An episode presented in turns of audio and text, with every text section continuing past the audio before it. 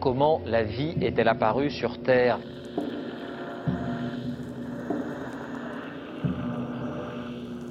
On peut envoyer actuellement des signaux à 100 millions de kilomètres.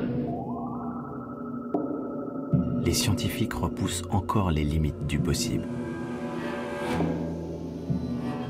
Il n'y a rien qui soit euh, pérenne dans le temps. Tout est d'ordre chaotique, mais ça peut être des chaos sur des échelles de temps de l'année, du million d'années, du milliard d'années. Ce qui compte, c'est le temps qu'il faut pour que les choses euh, dérivent. Tout ce qu'ils veulent, c'est faire des chiffres. Ils en ont rien à foutre qu'on détruise le fond des océans. So, I had an idea. Le siècle des ampoules.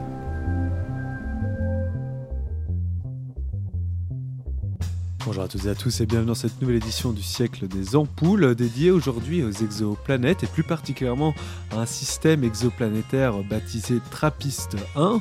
On va en parler tout au long de cette émission avec Michael Gillon euh, qui a découvert avec son équipe ce système exoplanétaire euh, il y a tout juste 5 ans. On écoute tout de suite l'émission.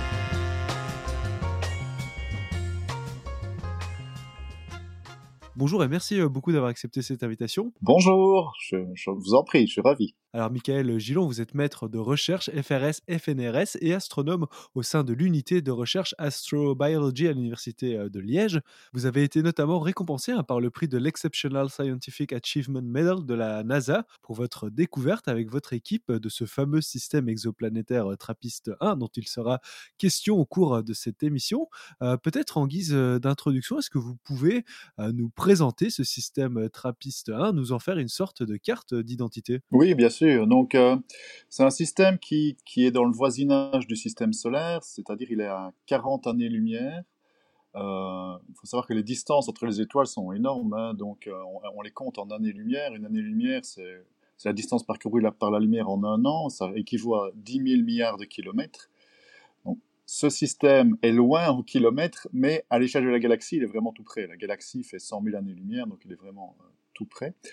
Et c'est une, il, est composé d'une toute petite étoile qui a 8-9% de la masse du Soleil. Elle est 10 fois plus petite que le Soleil, deux fois plus froide. On appelle ce genre d'étoile une naine ultra froide. Et elle, euh, abrite un système planétaire vraiment extraordinaire, composé de sept planètes qui ont toute la taille de la Terre, qui sont toutes euh, un peu moins massives que la Terre, et euh, qui euh, sont toutes extrêmement proches de cette étoile. C'est un système très très compact. euh, qui, les, distances entre les planètes, c'est quelques fois la distance Terre-Lune. Et la planète la plus lointaine, donc il y a sept planètes, la plus lointaine, elle est à, à 6% de la distance Terre-Soleil de son étoile. Et ces planètes, elles sont toutes dans le même plan orbital. Et c'est grâce à ça qu'on a pu les détecter. Donc euh, on a la chance depuis la Terre d'avoir ces planètes qui ont leur orbite bien inclinée par rapport à nous, c'est-à-dire que à, chaque, à chaque orbite autour de, leur euh, étoile, elles passent devant l'étoile vue depuis la Terre. On appelle ça un transit planétaire.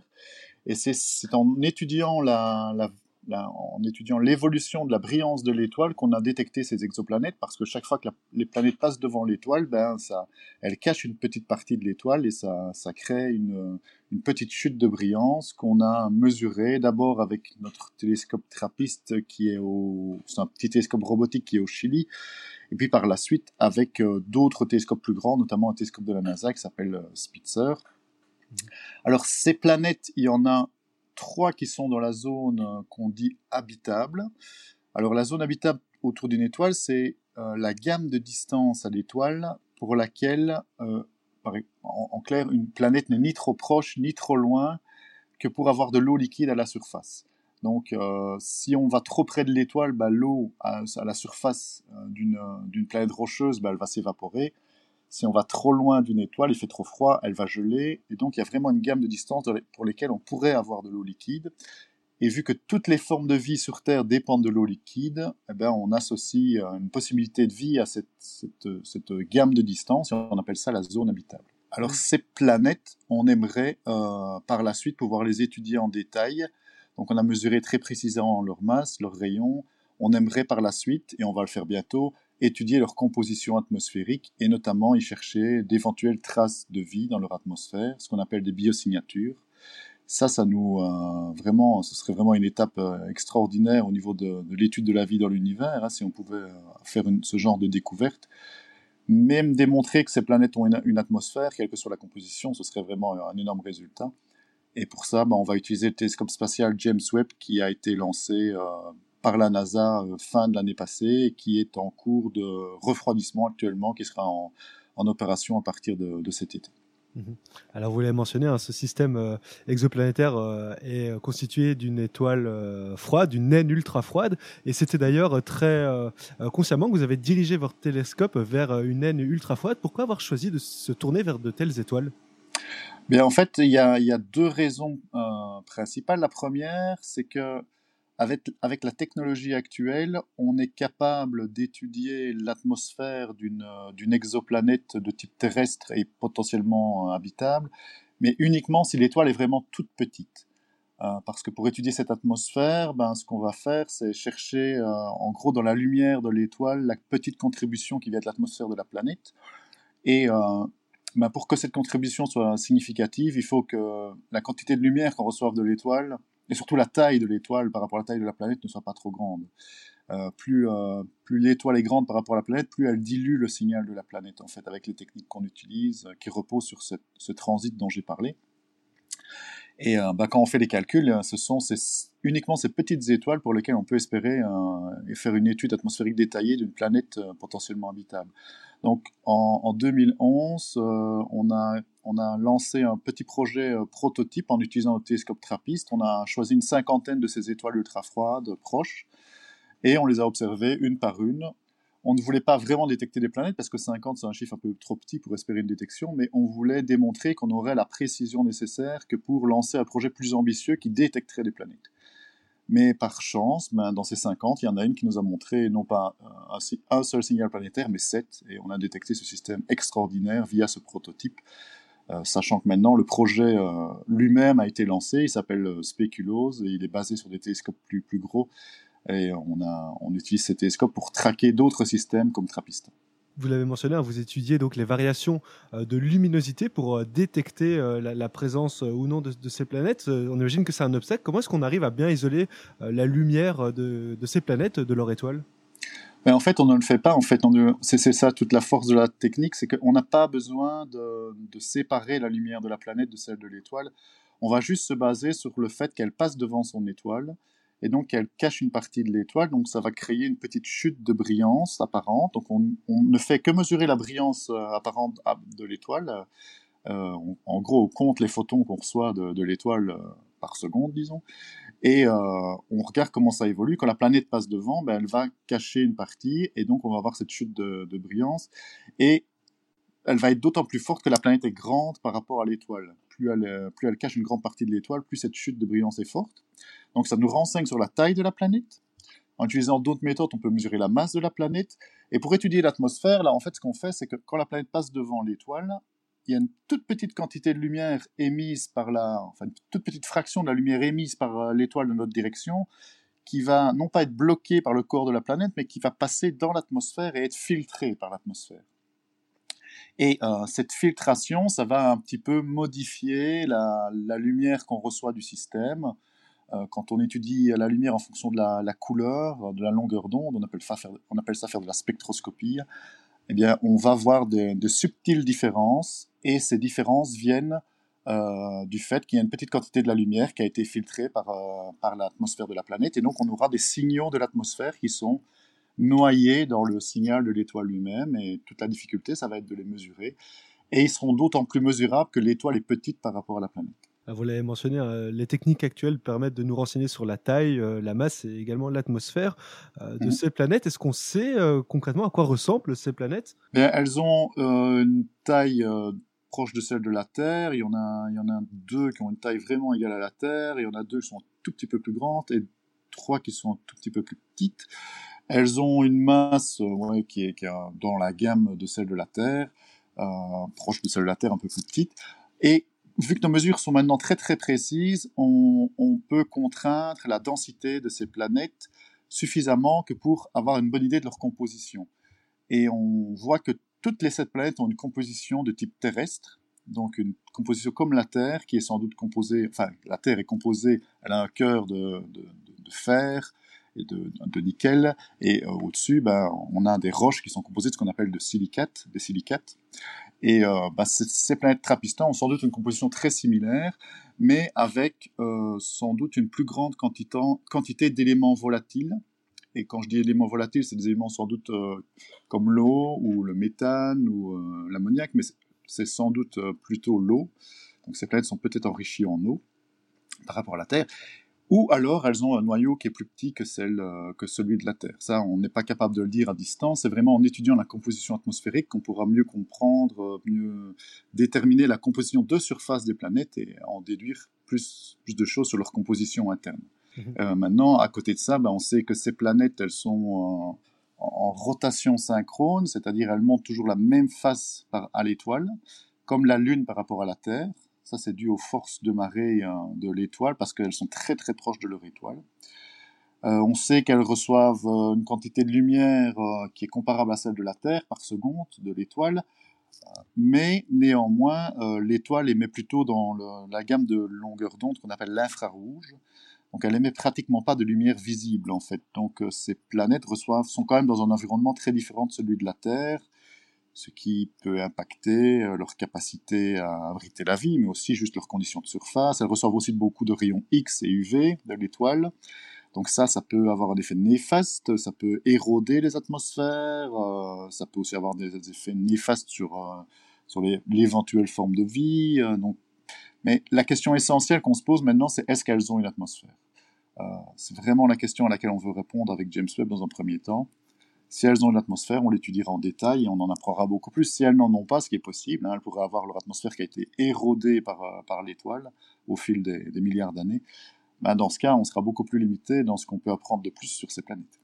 Et vous le dites, étudier l'atmosphère est crucial dans l'étude de ces exoplanètes. Est-ce que vous pouvez un peu nous expliquer pourquoi ça nous renseigne uniquement sur euh, leur composition ou alors ça peut nous en apprendre davantage? Ben, En fait, l'atmosphère nous renseigne, euh, parce que l'atmosphère, ce ne sera pas une atmosphère primordiale, elle ne vient pas euh, du milieu dans lequel les planètes se sont formées. Cette atmosphère primordiale a été composée essentiellement d'hydrogène, elle a, disparu euh, avec le temps. Euh, très facilement. En fait, c'est une atmosphère qui euh, qui provient de l'intérieur de la planète en fait par euh, dégazage, comme que l'atmosphère de, de, la Terre. Donc c'est le produit de de, de l'évolution géologique de la Terre, de la planète, combiné à l'action de son environnement, c'est-à-dire le, le, rayonnement de l'étoile, et euh, combiné à d'éventuels mécanismes de surface tels que la vie, par exemple. Euh, donc, euh, c'est en étudiant cette atmosphère, on va en apprendre beaucoup plus sur, euh, sur non seulement les conditions de surface de la planète, mais aussi sur l'évolution, l'histoire de ces planètes, ce qu'elles ont subi, ce qui a pu, ce qui a pu leur arriver durant ces milliards d'années, parce qu'on sait que le système est vieux, il a environ 7 milliards d'années, donc on va pouvoir un peu comparer ce qui est arrivé à ces planètes par rapport à ce qui s'est passé dans le système solaire. Hein. À, l'heure actuelle, des planètes de type terrestre euh, très très bien étudiées, ben, on n'en a que quatre, ce sont les quatre planètes du système solaire. Là, on va étendre l'échantillon à plus de planètes, des, exoplanètes, et on va pouvoir un peu comparer euh, ce qu'on observe dans le système solaire à ce qu'on observe sur, euh, dans le, dans, autour d'autres étoiles. Et ben on, on, va peut-être trouver des similitudes avec, euh, je sais pas, pas seulement la Terre, mais on peut imaginer des similitudes avec Vénus, une atmosphère très riche en CO2, des, atmosphères très ténues comme Mars, euh, des atmosphères avec des compositions totalement différentes. Hein. On peut imaginer des atmosphères riches, par exemple, en dioxyde d'azote ou, en méthane. Donc tout ça, c'est dans le champ des possibilités et ça va nous renseigner sur les processus atmosphériques euh, qui, ont lieu autour de, dans des environnements très différents de celui de la Terre. Ces étoiles étant très différentes de celles étant très différentes du Soleil. Donc ça va être très riche en informations. Il va, avoir il va falloir beaucoup de temps pour arriver à, mieux, à bien comprendre ce, ce qu'on observe. Mais euh, au final, on va, on va en apprendre énormément sur les, les planètes de type terrestre à l'échelle de la galaxie. Mhm. Et au final, est-ce que c'est ça le but d'étudier euh, ces exoplanètes? Parce qu'on entend souvent, c'est pour euh, éventuellement trouver des traces de vie ailleurs, ou au final, c'est pour davantage comprendre euh, certains mécanismes hein, de formation de systèmes tels que le nôtre? Je pense que c'est les, les, deux. En fait, la vie, évidemment, c'est une question cruciale. Hein. On se pose cette question fondamentale depuis très longtemps. Est-ce qu'il y, a de la vie ailleurs? C'est quelque chose qui est, qui est tout à fait lié à cette problématique des exoplanètes et des, des, exoplanètes potentiellement habitables. Donc c'est clair que c'est un objectif majeur du domaine. Euh, c'est vraiment une des questions fondamentales que l'humanité se pose. Maintenant, il y a énormément de choses qu'on ne sait pas sur ces systèmes planétaires, sur les systèmes planétaires en général. Même sur notre système solaire, il y a beaucoup d'inconnus euh, quant à sa formation, son évolution. Euh, et euh, ben là, en élargissant l'échantillon et en étudiant des, tas de systèmes planétaires très différents, ben, on va multiplier de manière, enfin, on va améliorer de manière exponentielle notre compréhension de la formation, de l'évolution des systèmes planétaires. Mais pour ça, il faut des études très détaillées. Et ben, voilà, ici, on a, on a un système unique parce que ce sont des petites planètes comparables à la Terre, euh, comparables aux planètes internes du système solaire, qui vont bien se prêter à des études très détaillées. C'est vraiment ce dont on a besoin. Il faut passer au-delà de la, de la, du stade de la détection. Hein. On a détecté des milliers d'exoplanètes. Maintenant, il faut aller au-delà et, en étudier euh, certaines de manière très précise pour vraiment affiner notre compréhension du, du phénomène planétaire à l'échelle de l'univers.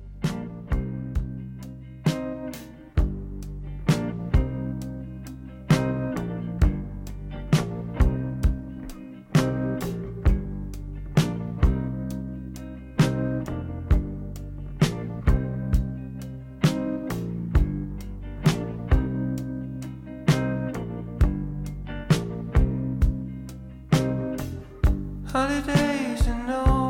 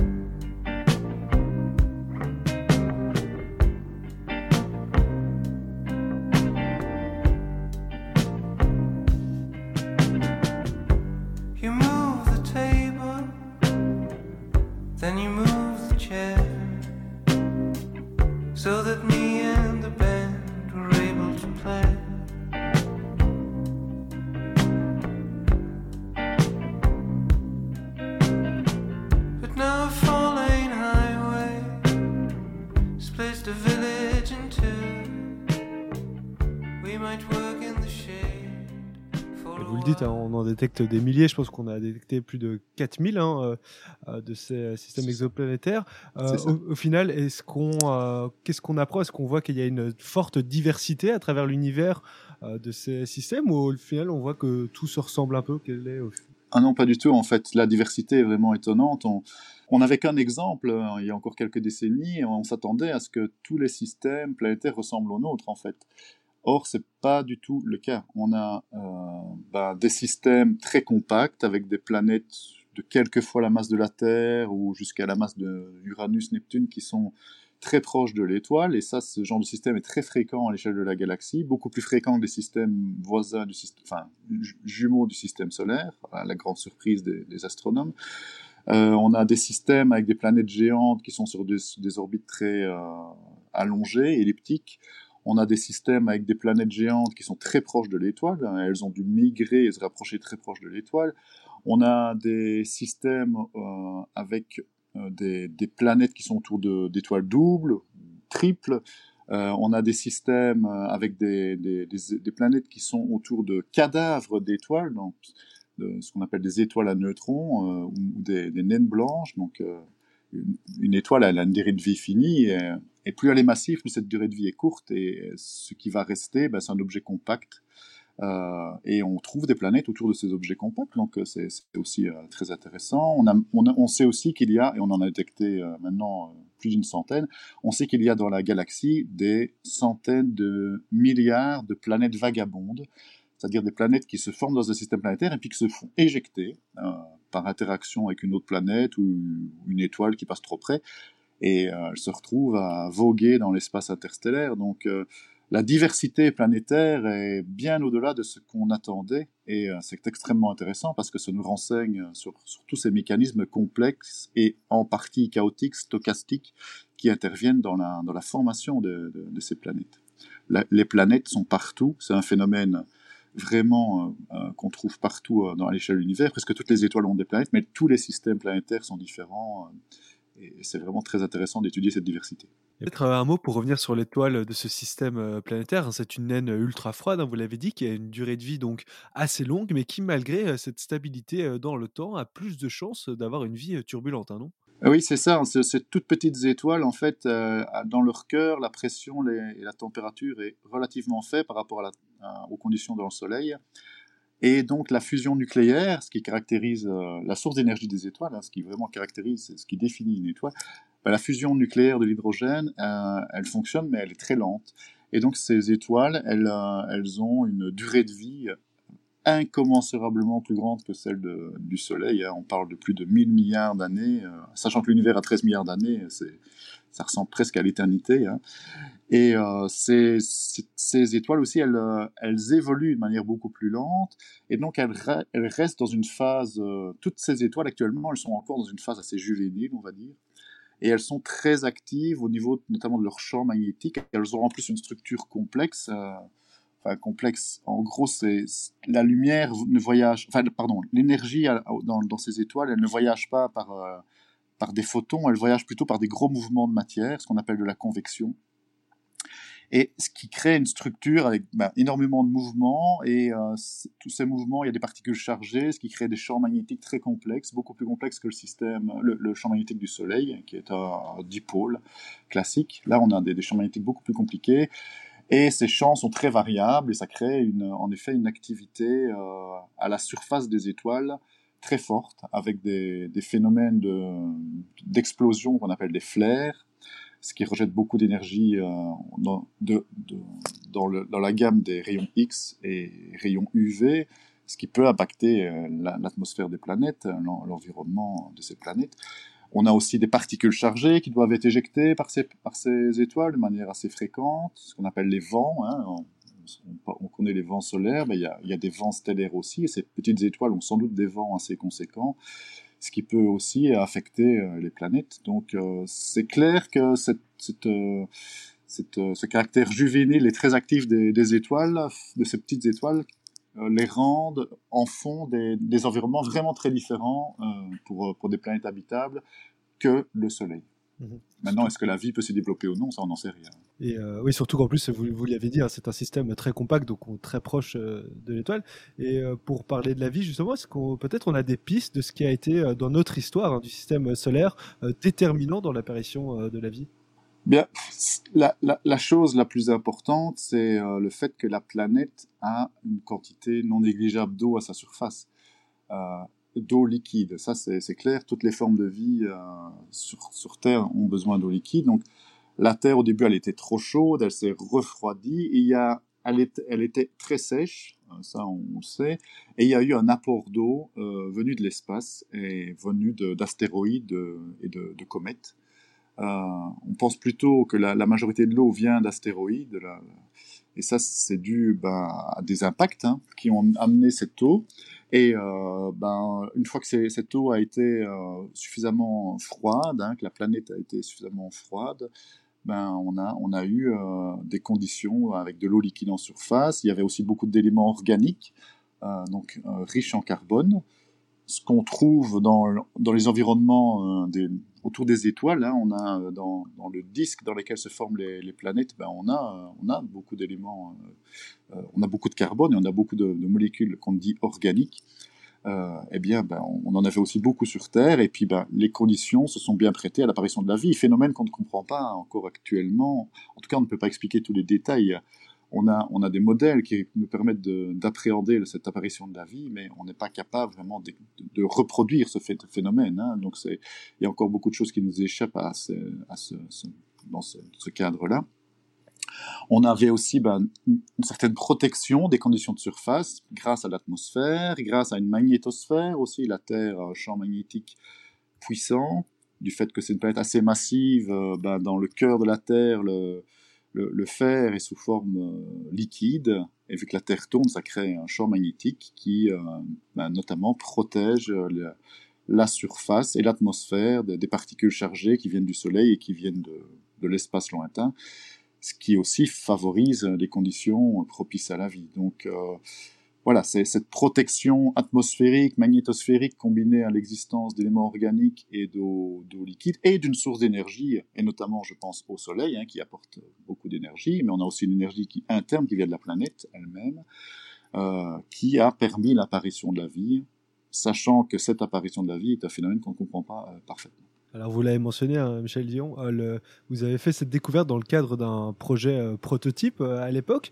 Vous avez mentionné le, projet Speculoos. et il s'agit donc d'étudier avec des télescopes encore plus puissants ces, objets. Où en est-on? Est-ce qu'ils sont déjà opérationnels? Donc Speculoos, c'est- ce sont des télescopes, oui, en effet plus grands que, que ceux de Trappist. Hein, donc, pour vous donner une idée, Trappist, il pèse environ 100 kg, les télescopes Speculoos, ils pèsent une tonne. Euh, ils sont, euh, on en a quatre dans l'hémisphère sud, au Chili, on en a un à Tenerife et on en a un euh, au Mexique. On compte encore en installer un dans l'hémisphère nord. Et le projet est opérationnel depuis 2019. Et là, on a notre premier système planétaire qui, vient d'être détecté. On va l'annoncer prochainement. Là, on, est en train de rédiger le papier scientifique qui décrit la détection avec à nouveau une planète. Il y a deux planètes. Il y en a une de la zone habitable d'une petite étoile comme Trappista. Mais on attend beaucoup plus de Speculoos parce que le prototype, il a observé 50 étoiles. Speculoos, il observe euh, 1500 étoiles. Donc, il a beaucoup plus de cibles il est beaucoup plus ambitieux, donc il, devrait trouver de très nombreux systèmes planétaires similaires à celui de Trappistin, et ça va augmenter le catalogue de, de planètes telluriques qui se prêtent bien à des études atmosphériques. Donc Speculoos ne vise pas à étudier en détail ces planètes, il vise à les détecter. Par la suite, on va utiliser euh, les grands télescopes actuels ou ceux du futur pour étudier ces planètes, notamment le télescope James Webb. Il y a un télescope géant en préparation au Chili, euh, un télescope européen qui a un miroir primaire de 40 mètres. Donc là, en, gros, c'est la moitié d'un stade de foot, le, le- le télescope. hein. Donc c'est un télescope vraiment euh, gigantesque qui va aussi permettre des études approfondies de ces petites exoplanètes. Donc l'objectif n'est pas des études détaillées, c'est vraiment détecter les meilleurs cibles pour les études détaillées du futur. Eh bien, Michael Gillon, encore un grand merci d'avoir été avec nous aujourd'hui. Ah ben, avec plaisir. Merci de l'invitation. Alors, vous pourrez retrouver ce podcast sur radio.be ou radio.fr. Encore merci.